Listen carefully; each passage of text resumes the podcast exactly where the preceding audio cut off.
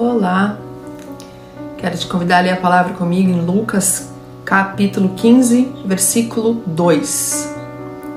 E os fariseus e os escribas murmuravam, dizendo: Este recebe pecadores e come com eles.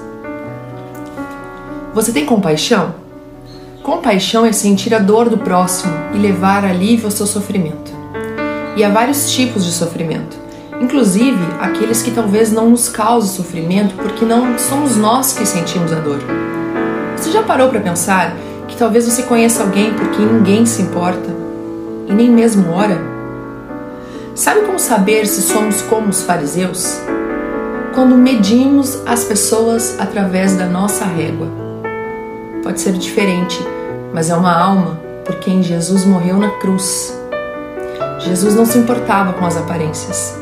Ele sentava e comia com eles, levava esperança e conforto, a mensagem das boas novas. Peça ao Senhor que lhe dê compaixão pelas almas. Amém? Deus te abençoe.